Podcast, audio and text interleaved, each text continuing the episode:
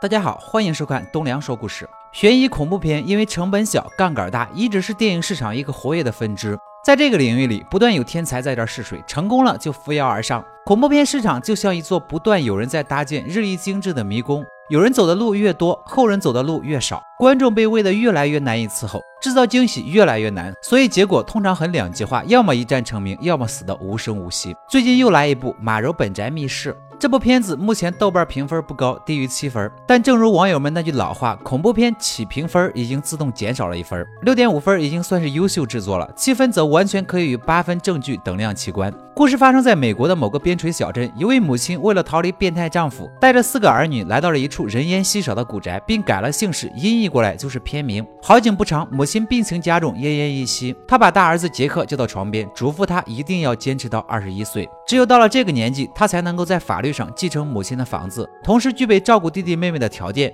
所以在杰克还没有达到二十一岁之前，他们都要隐瞒母亲已经去世的消息。至此之后，杰克也承担起了一家之主的职责，需要花钱的时候就做一些草莓酱饼，拿到附近的集市上去卖。这种平静的生活因为两个人的闯入而被打破。第一个人是一个叫艾丽的女孩，艾丽住在附近的小镇上，是图书馆的管理员，而杰克经常去图书馆帮弟弟妹妹们借书，一来二往，两个正值青春期的少男少女相爱了。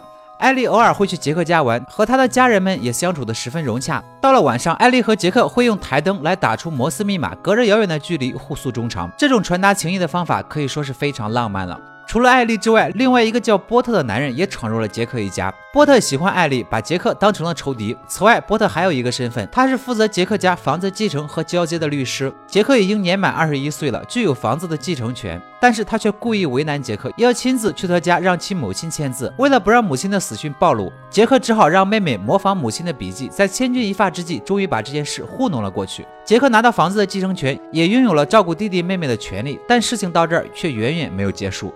就在这平常的一天里，妹妹简坐在窗边绣花，一声猎枪打破了她面前的玻璃。透过被子弹打破的玻璃眼，简看到了不远处端着猎枪的人。她突然崩溃，大声呼唤杰克，看起来情势非常危急。从此之后，杰克家的阁楼开始接二连三的出现怪事。这间阁楼是被紧紧锁住的，但是阁楼地板上却经常渗出血迹。年纪最小的弟弟经常听到阁楼奇怪的声响，妹妹把手伸向阁楼时，竟然感觉有人在触摸自己。就连不信邪的杰克在注视阁楼时，也仿佛看到有奇怪的东西。于是兄妹四人在家里搭建了一个小小的堡垒，每当出现怪事时，就躲在里面，直到恢复平静。阁楼里面到底有什么？是人还是鬼？杰克一家始终讳莫如深，他们都默契地保守着这个不对外人说的秘密。就连杰克的女朋友艾莉，他们都没有吐露一个字。但纸终究包不住火。这天，艾莉在旧报纸上看到了关于杰克一家的消息，关于阁楼的秘密终于得以解开。原来杰克的父亲曾经是一个杀人抢劫、无恶不作的罪犯。他不仅在外面屡屡犯案，在家还虐待自己的女儿。这一切让长子杰克看不下去了，出面举证了自己的父亲，将他关进了监狱。母亲为了逃避报复，带着一家人来到了美国，并带走了父亲的赃款。然而就在不久前，被关押的父亲竟然越狱了。他甚至找到了杰克一家新搬来的地方。那天开枪打破窗户的人就是他。为了保护弟弟妹妹的安全，杰克出面和父亲谈判，然后设法把父亲关在了阁楼里面。也就是说，一直在阁楼里弄出声响的正是杰克的父亲。兄妹四人想把他囚禁在那里，直到他饿死。但是他的生命力相当顽强，用阁楼的老鼠和房顶剩下的雨水来维持生命。看到这里，这个灵异鬼屋的秘密终于真相大白了。杰克的父亲到底死了吗？有没有变成鬼？杰克和弟弟妹妹和喜欢的女孩艾莉能过上幸福的生活吗？这里就不剧透了，只能告诉大家，后面还有更让人意想不到的反转。这部电影同样本质上讲的是兄弟姐妹间惺惺相惜的故事。可能你已经看惯了这样的套路，但我不得不提醒你，当这部电影最后的反转出现时，依旧让人感到十分悲伤。当然，这部电影还是存在一些问题的，比如说前半部分铺垫过多，最后收尾又显得太急促等等。但总体来说，仍然瑕不掩瑜。值得一提的是，片中穿插了不少田园风光和自然风景的镜头，这也使得整部电影的基调并不是一味的沉闷、阴森和压抑。